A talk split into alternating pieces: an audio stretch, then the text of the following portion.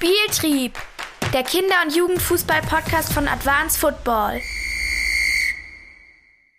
Hallo und herzlich willkommen zur nächsten Folge von Advanced Football Weekly. Diesmal bin ich wieder dabei, Sako, und ich habe einen besonderen Gast hier. Das ist nämlich der Marian. Marian ist Mitarbeiter der ersten Stunde bei uns. Ich kenne ihn schon ewig. Ähm, und eigentlich alles, was ihr zu sehen bekommt bei Advanced Football, jedes Video, jeder Social Media Post, der ist vorab durch Marians Feder erstellt worden, durch seinen kritischen Blick optimiert worden und am Ende auch gepostet worden. Wenn ihr viel mit uns interagiert auf den verschiedenen Social Media Kanälen, dann ist es in der Regel auch Marian, der euch fachmännisch die Inhalte beantwortet. War selber Trainer und hat sich bei uns eben in dem Bereich Content weiterentwickelt. Aber an der Stelle will ich auch vielleicht kurz an dich übergeben, Mariam. Was genau machst du denn da so? Meine Stimme kennen ja schon viele, unter anderem von den Rabauken-Videos bei uns auf der Plattform oder den zwei Podcasts, den ich, die ich schon gemacht habe. Einmal mit äh, Ronald Reng und mit Thomas Krücken. Ähm, ich bin für euch in Social Media unterwegs, von TikTok bis Instagram, äh, aber auch quasi alles, was auf die Plattform kommt. Ähm, habe ich quasi im Content-Bereich zu verantworten. Wir sind super froh, dass wir Mara mit an Bord haben und heute diese Folge soll besonders darum gehen, ähm, was denn so klassische Fragen sind, vielleicht wie so ein FAQ, also häufig gestellte Fragen und aber da speziell nochmal Fragen, die vielleicht in ihrer Beantwortung etwas komplexer sind und die Facebook-Kommentarspalte nicht ausreicht, um dieses Thema ordentlich zu beleuchten. Deswegen hat Marian hier einige Sachen mit vorbereitet, aufbereitet. Ich kenne keine einzige dieser Fragen, heißt, ich äh, höre sie jetzt wahrscheinlich auch zum ersten Mal, also, außer ich habe sie vorher schon mal irgendwo gelesen. Äh, und bin gespannt, was so den Leuten irgendwie auf der Zunge brennt und ob wir das hier ausreichend beantworten können. Mari. Dann starten wir doch gleich rein. Erste Nachricht kam von Tom über Instagram rein. Moin, herzlichen Dank für eure tolle Plattform und den fast wöchentlichen Podcast. Weiß gar nicht, was er da meint. Ich auch nicht. Ich nutze die Videos direkt auf dem Platz und zeige neue Übungen auch gerne den Kids direkt am Tablet. Es klappt meistens besser als erklären. Und jetzt zur Frage. Ich trainiere einen 2014er Jahrgang und stelle mir häufig die Frage, was mache ich zum Aufwärmen vor dem Spiel für Übungen? Habt ihr da einen Tipp für mich? Okay, ich glaube, also Essen Erstmal vielen Dank, Tom, dafür, dass er unsere Inhalte gerne äh, benutzt und irgendwie auch den Kids zeigt auf dem Platz. Vor allem die Rückmeldung mit dem auf dem Tablet gezeigt ist was, das wir in letzter Zeit häufiger bekommen. Also, dass die Kids so in einem Medium abgeholt werden, das sie ja auch selber gerne nutzen und dadurch mein Training einen gewissen Innovationsschub bekommt, äh, weil das im Normalfall von Kids ja, ähm, also Kids es nicht kennen dass der Trainer dann was auf dem Handy oder auf dem Tablet zeigt. Deswegen finde ich das, ähm, um es mal einzustreuen, super coole Möglichkeit. Seine Frage dreht sich jetzt um das Aufwärmen vorm Spiel. Er hat ja eine, eine F-Jugend, so wie ich das verstehe, ähm, oder junger Jahrgang E. Weiß ich gar nicht, wie es dieses Jahr ist mit dem 2014er Jahrgang. Die Jungs werden neun dieses Jahr. Ich glaube, es ist eine F-Jugend. Ähm, und also, was sind die Ziele von einem Warm-up? Ist ja eine kognitiv oder psychologisch und physiologische Vorbereitung auf die anstehende Herausforderung oder Anforderung des Wettkampfs. Das rein physiologische kann man in meinen Augen in dieser Altersstufe ein bisschen ausblenden. Also Verletzungsprophylaxe brauche ich in der F-Jugend nicht zu betreiben. Wir bringen da immer das schöne Beispiel mit, äh, wenn die Kids äh, drei Stunden Matheunterricht in der Schule saßen, dann rennen die trotzdem auf den Schulhof und treten gegen den ersten Rundengegenstand, den sie so, so sehen. Äh, da passiert auch nichts. Heißt, ähm, aus der Sicht kann ich es vernachlässigen.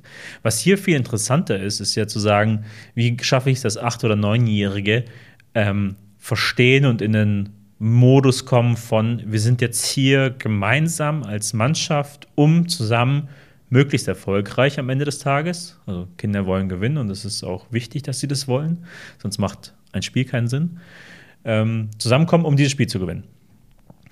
Und da ähm, habe ich von einem Trainer mal den schönen Satz gehört. Ähm, das Warm-up ist für ihn ein Mood-Transfer.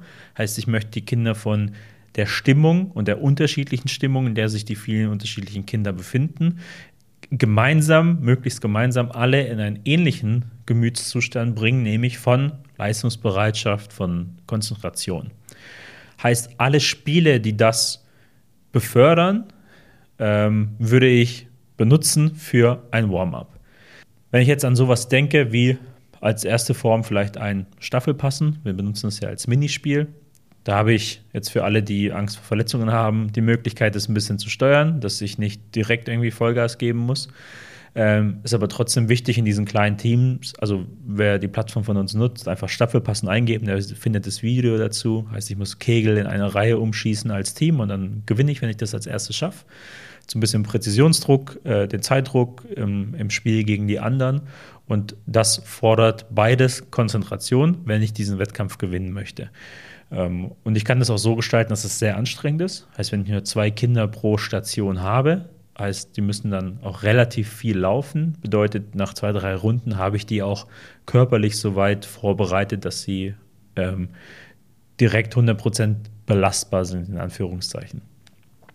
Ähm, heißt, sowas wäre, also eine, Sachen aus unserer Kategorie Minispiele würden sich dafür mit Sicherheit eignen, weil auch die Kids kommen, auch wenn es Samstag oder Sonntag und Wettkampf ist, ja, aus, weiß nicht, gespielt vormittags noch und dann eben zum Spiel gefahren. Heißt, die sind in einem komplett anderen Modus.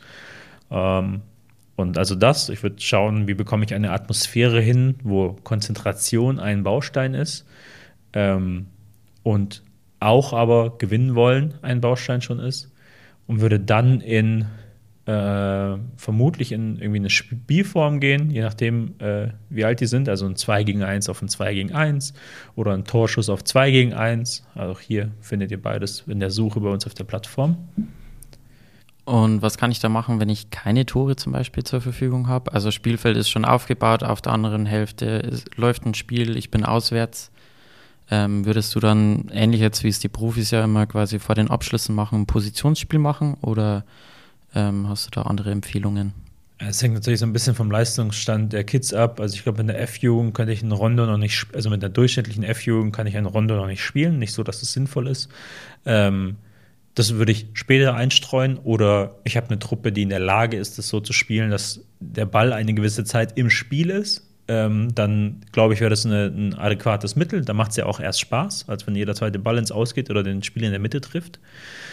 Äh, das oder ich benutze dann äh, Spiele wie, mir fällt jetzt das ähm, Umschalteck ein, heißt, wo wir in den Ecken den Ball uns auch zuwerfen und zwei Spieler reingehen zum Jagen und den Ball berühren müssen und dann gibt es den Umschaltmoment ins andere Feld.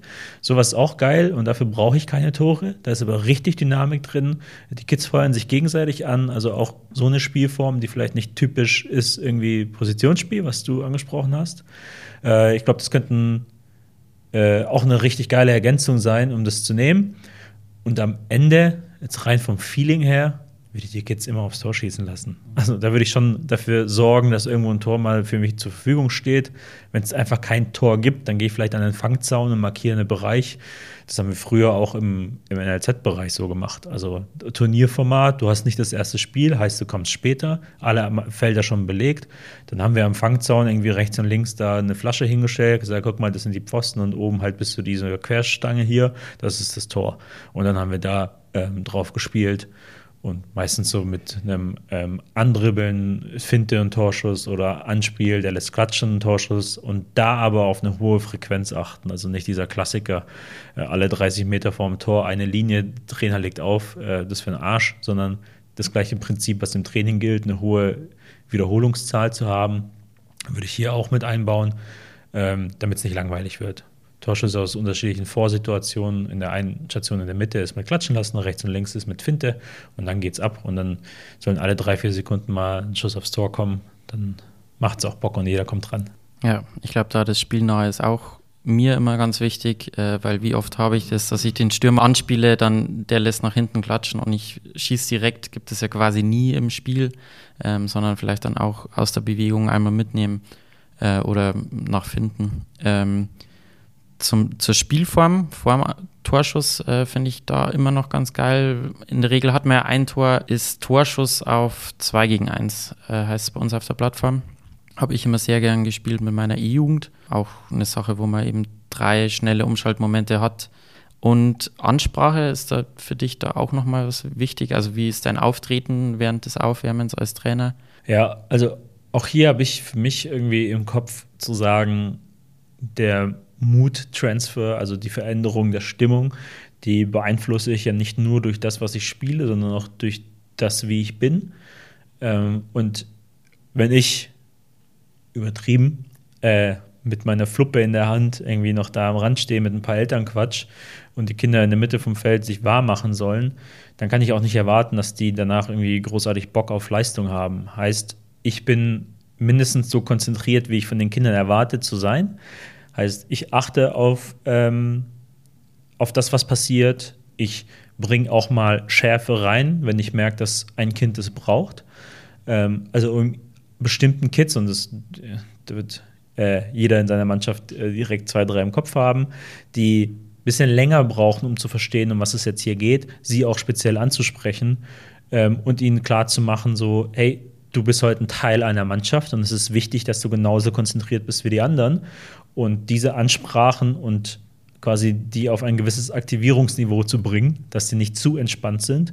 Das versuche Vor allem am Wochenende, vor allem in diesem Alter ist das, glaube ich, sehr, sehr wichtig. Absolut. Und genauso aber auch die im Blick zu haben, die ein ähm, bisschen ängstlicher sind vor so einem Wettkampf. Äh, auch da hinzugehen und ihm eher Mut zuzusprechen und ihn eher versuchen, ein bisschen zu beruhigen, weil der braucht diese strenge Ansprache nicht.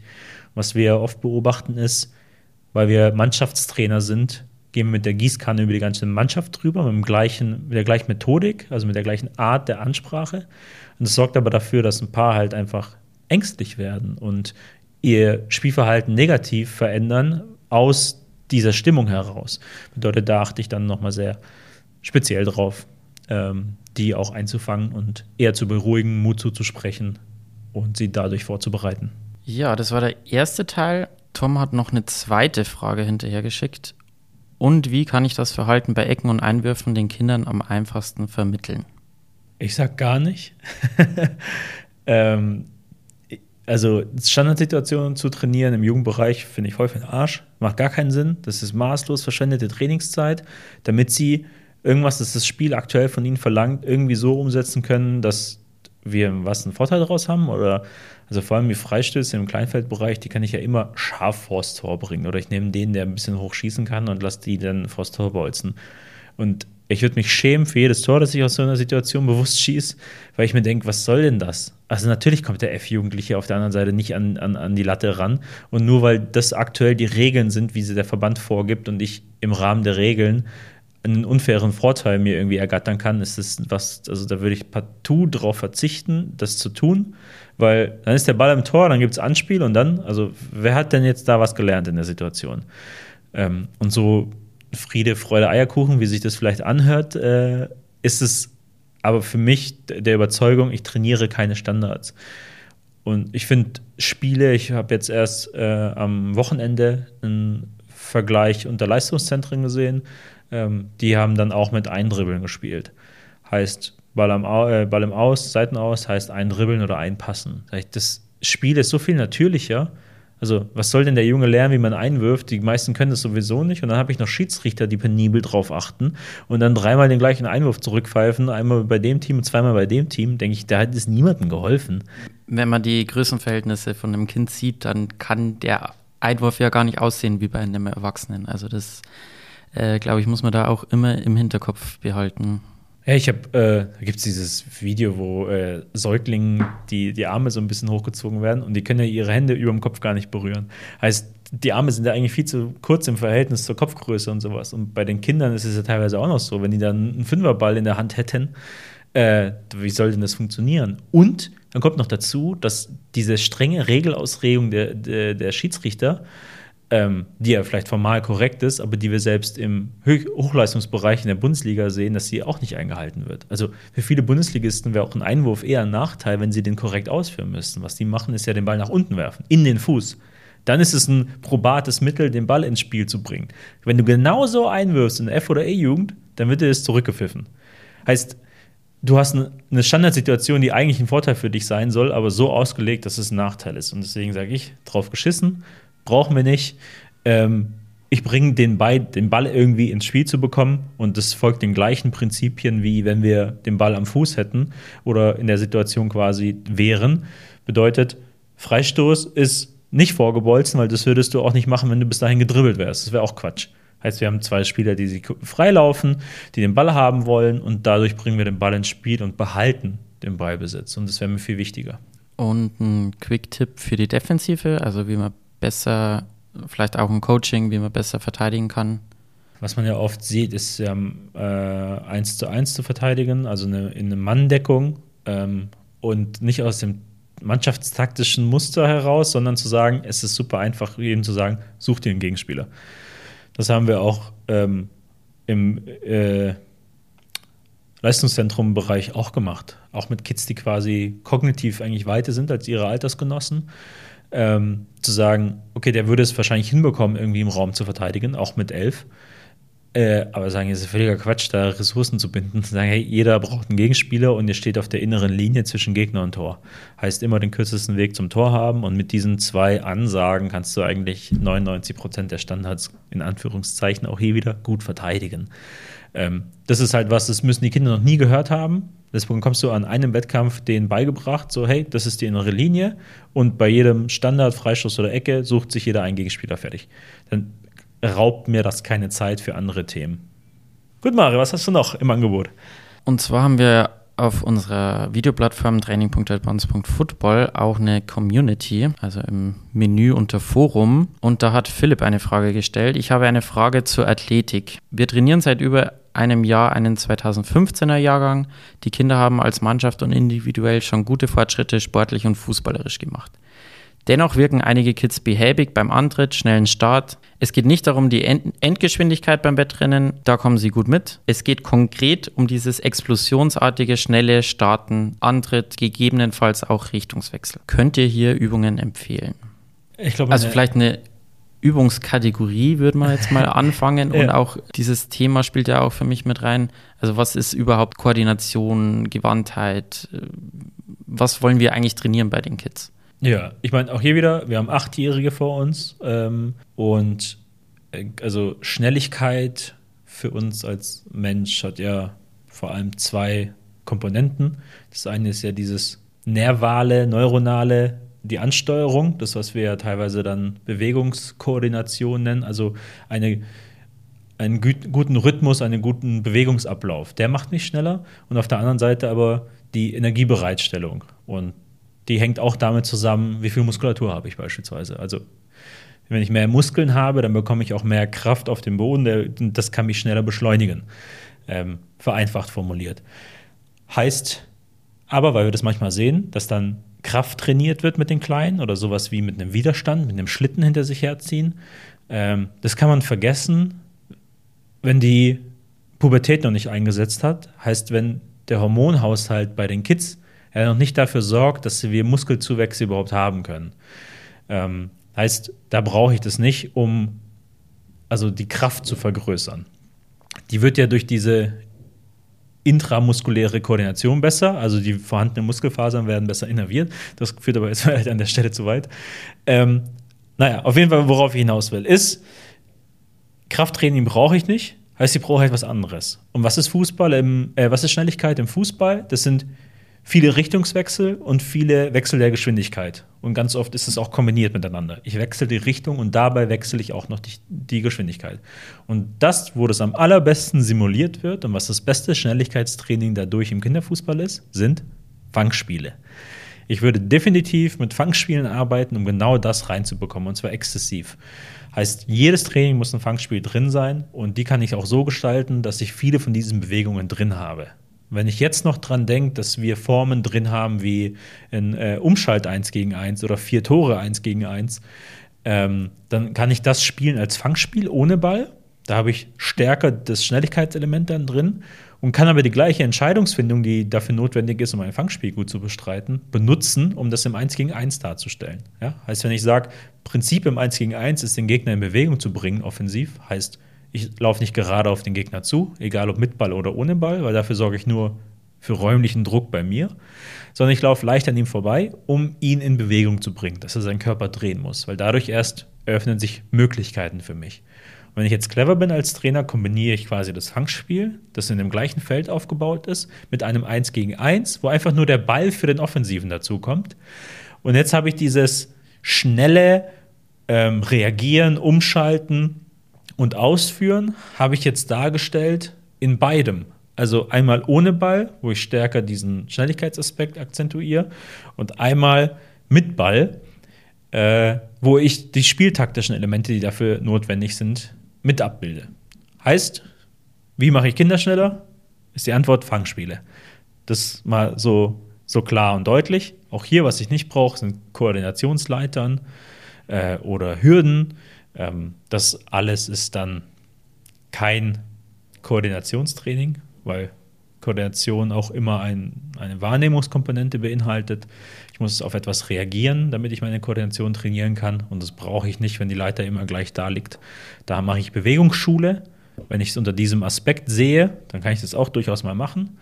Ähm, aber es ist kein Koordinationstraining, was schlachsige Kinder schneller macht. Das ist ja ganz oft so, Längenwachstum setzt ein und wir haben das Gefühl, der bewegt sich wie so ein Körperklaus. Ähm, und jetzt müssen wir den durch eine Leiter schicken, damit der schneller wird. Das stimmt ja auch nicht. Der muss ja mit seinem Körper in spielnahen Situationen klarkommen. Der muss ja genauso seine Richtungswechsel machen. Der muss sich genauso umdrehen beim Laufen oder zur Seite laufen. Heißt, die Elemente des Fangspiels bleiben eigentlich über alle Altersstufen hinweg super sinnvoll für ein Schnelligkeitstraining. Also finde ich auch sehr wichtig, auch dieses Verständnis, äh, das taktische Prinzip kann auch im Fangspiel trainiert werden, auch wenn kein Ball dabei ist und vor allem im F-Jugend-Bereich gerade dann, wenn kein Ball dabei ist. Ähm, oftmals überfordert der Ball einfach im 1 gegen 1 so, gerade wenn ein Kind neu angefangen hat, dass dieses Gegner in Bewegung bringen gar nicht intentional vollbracht werden kann. Äh, deswegen eine super Ergänzung. Ich bin auch der Meinung, Koordinationsleitern sind mal okay, aber eben dieses Mal zur Abwechslung reinbringen ähm, und nicht denken, nur weil das Ding Koordinationsleiter heißt, äh, trainiert es immer meine Koordination, wenn ich die Kids da durchlaufen lasse. Genau, äh, jetzt noch zum Abschluss, weil es die konkrete Frage war, deine drei Lieblingsfangspiele auf unserer Videoplattform. Ui, äh, ah, Umschaltfangen. Das finde ich geil. Also auch wieder mit diesen vier Hütchentoren und die starten aber auf der gleichen Seite. Das ist eine super Form. Kann man auch super dann mit Ball spielen. Genau. Ähm, ich finde Virus fangen eigentlich auch richtig cool. Habe ich leider lange nicht mehr gespielt, weil die Gruppengröße, also muss schon mindestens zwölf Kids haben, dass es Spaß macht und eher so 14 bis 16.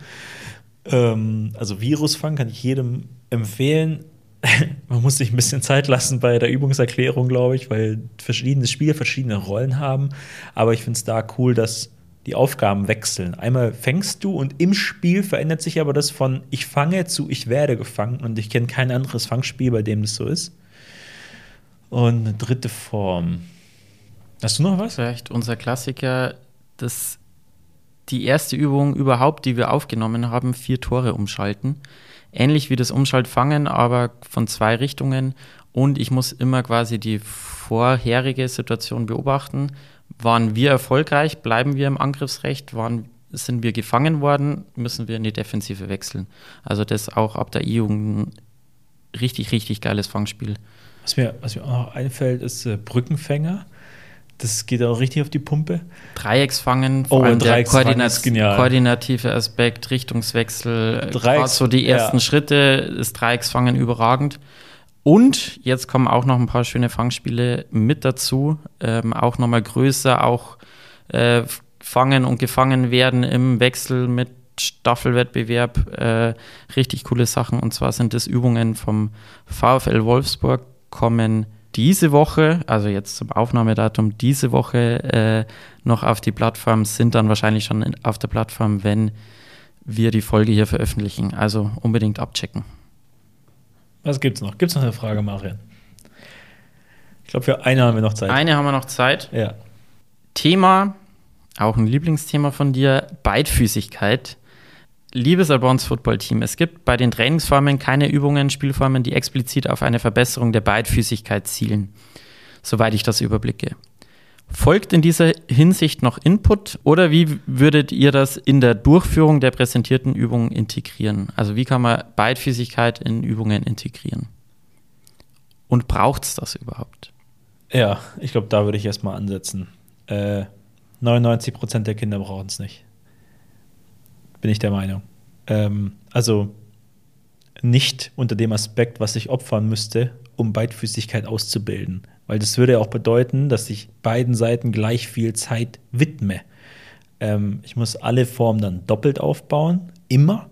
Und darauf achten, dass es das gleiche, die gleiche Gewichtung hat. Und dann auch darauf achten, dass sie das genau spiegelverkehrt machen. Heißt, wenn sie auf der einen Seite mit rechts eindribbeln, müssen sie unbedingt, damit ich eine Beidfüßigkeit habe, auf der anderen Seite mit links eindribbeln. Das lässt aber komplett außen vor, dass diese Kinder ja auch ein Leben haben außerhalb des Fußballtrainings, wo eine Dominanz ja ganz oft auch gesund und wichtig ist. Also, wenn beides gleich wählbar ist für mich, dann setzt mich das ja eher vor Probleme, als dass ich Lösungen habe, ähm, die mir schnell ins Gedächtnis kommen. Also, da gibt es ja dieses schön im Buch Langsames Denken, Schnelles Denken und dass wir ein System quasi in unserem Kopf haben, das sehr intuitiv und schnell und unbewusst Entscheidungen trifft. Und das zweite nur, wenn ich darüber nachdenke. Das braucht aber ein bisschen länger und braucht auch mehr Energie. Ähm, heißt, auf dem Platz habe ich aber diese Zeit ganz oft nicht. Ich will eine präferierte Lösung haben. Und ich kann sehr, sehr viele Dinge, die ich mit, äh, mit einem Fuß mache, in sehr vielen Situationen machen. Also es gibt wirklich glaube ich, nur wenige Momente, wo mir eine Beidfüßigkeit so den Arsch rettet, dass ich überhaupt zu einer Lösung in dieser Spielsituation komme. Und da fällt mir sowas ein wie, kurz vorm Tor hüpft der Ball zufällig auf meine linke Körperhälfte. So, und da, wenn ich dann in der Lage bin, mit links den Ball in Richtung Tor zu schieben, das drei Meter weg ist, dann wird mir das helfen. Aber sonst, glaube ich, ist diese, teilweise sehr steife Betrachtung von dem Thema Beidfüßigkeit und die müssen doch beidfüßig und wenn ich beidfüßig bin, dann habe ich so viel mehr Möglichkeiten. Ich glaube, das stimmt einfach nicht. Also auch kein äh, Beispiel im Profifußball bestätigt großartig diese Regel. Es gibt Ausnahme, also nicht Ausnahmespieler, sondern Ausnahmen von Spielern, die das können dann, wo es heißt, okay, der kann mit links und rechts den Flugball spielen. Aber also die meisten Ballaktionen, ich glaube auch im Profibereich sind es, was sind es, 85 Prozent oder 90 oder irgendwie sowas, sind mit einem Bein. Ähm, zumindest ist das eine Statistik, die ich im Kopf habe. Heißt, selbst wenn ich auf das höchste Leistungsniveau kommen will, brauche ich es nicht. Heißt, warum quälen wir denn die Kleinen? Damit, dass wir dann sagen, du musst doch deinen linken Fuß benutzen, damit du deinen linken Fuß benutzt hast. Sag ich, nö. Du musst eine Spielsituation lösen. Und es gibt Momente, da macht der linke Fuß Sinn.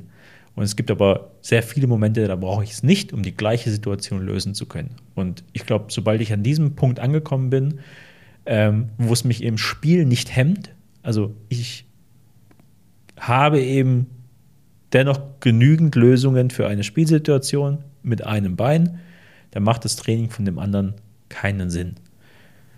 Also ich glaube, und bei uns sind eh so viele Sachen in Spielform organisiert, da hat ja das Spiel an sich schon so viel Freiheitsgrade, dass wir in verschiedenste Situationen kommen. Das ist ja nur in so isolierten Technikformen ganz oft so, dass wenn ich das halt nur auf eine Seite aufbaue, dann halt ich extrem ein Ungleichgewicht habe. Und ich habe auch nichts dagegen, mit mal Regeln zu arbeiten. Wir haben ja jetzt bald ein neues Produkt bei uns im Shop. Ähm, das sind ja Spielkarten für Abschussspiele. Ähm, richtig, richtig geil. Also wir haben es ja schon ausprobiert ähm, in der Erstversion jetzt bei einer FE und D-Jugend. Die Kinder lieben es. Ich habe selten gesehen, dass irgendwie Kids so begeistert sind irgendwie vor dem Abschlussspiel, weil die eben diese Karten ziehen dürfen. Dann gibt es besondere Regeln. Ähm, und es kann so eine Regel geben wie, die gegnerische Mannschaft darf Tore nur noch mit dem linken Fuß schießen. Und auf so einer spielerischen Ebene finde ich das dann genial, weil dann heißt es, hey, liebe Mannschaft, der Gegner hat diese Karte für euch gezogen. Schade, jetzt müsst ihr mit links. Und dadurch komme ich für mich vielleicht auch besser in das Coaching und kann die Relevanz vom linken Fuß besser vermitteln, auch im Training, weil, hey, ihr wisst ja, erinnert ihr euch noch an letzte Woche, da musstet ihr mit links schießen, da habt ihr gar kein Tor gemacht in der ersten Halbzeit.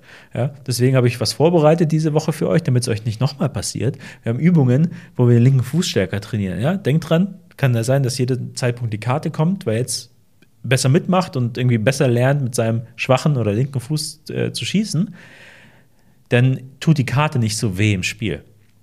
Und dann bin ich in einer Welt, wo Kinder Lust haben auf Lernen, weil es einen konkreten Bezug zu etwas hat, was ihnen hilft, irgendwo ein Spiel zu gewinnen. Und dann ist es geil und ja, wir haben ja viele solche Karten in diese Richtungen. Also das, das ist, glaube ich, das beste Mittel. Ja, ich glaube auch, also viele haben da gar keinen Bock drauf es gibt gute Kicker, die wollen auch dann den schwachen Fuß ähm, trainieren. Da muss ich dann als Trainer mal Tipps haben. Also für mich äh, Start ist einfach mal fünfmal vor dem Training irgendwie fest ins Netz zu bolzen. Da, dann bekomme ich schon mehr äh, Gefühl im, im schwachen Fuß. Und auch, wie du gesagt hast, der schwache Fuß soll kein Hindernis sein. Also wenn mal Schussfenster frei ist auf dem schwachen Fuß, dann soll ich das nutzen können, im besten Fall als Spieler. Was ich aber hier noch betonen wollen würde, ähm, als Trainer bauen wir instinktiv unsere Übungen oft so auf, dass wir sie selber spielen würden. So. Also zum Beispiel Klassiker einlaufen. Ähm, das ist eine Spielform, die sollte jeder Fußballtrainer kennen, wirklich jeder.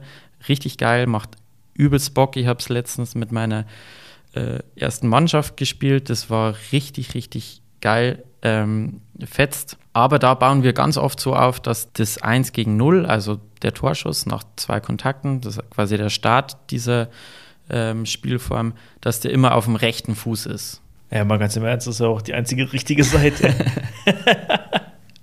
genau, und da eben auch mal ein bisschen Abwechslung reinbringen, dass quasi das auch mal von der linken Seite ist. Aber ich muss das dann nicht verpflichtend machen, dass jeder mit links schießen kann, sondern wer das umlaufen will, der umläuft's und der hat dann aber ein Problem im 1 gegen 1. So, und dann kann ich ihm wieder Tipps geben, äh, weil quasi dann die Anschlussaktion ist er zu weit weg, äh, verliert er immer das 1 gegen 1, wenn er mit dem schwachen Fuß, mit dem starken Fuß trotzdem schießt. Mir, mir fällt der Knipser auch noch ein. Also eine Torschussform, die wir haben, äh, die bauen wir auch immer in, also die gleiche Zeit auf beiden Seiten, also zwei Minuten von der einen Seite und danach zwei Minuten von der anderen Seite. Da ist es auch automatisch mit drin. Äh, oft, weil man immer noch einen Linken in der Mannschaft hat und für den wäre es auch super unfair, wenn es, also wenn er nur mit seinem Schwachen schießen müsste.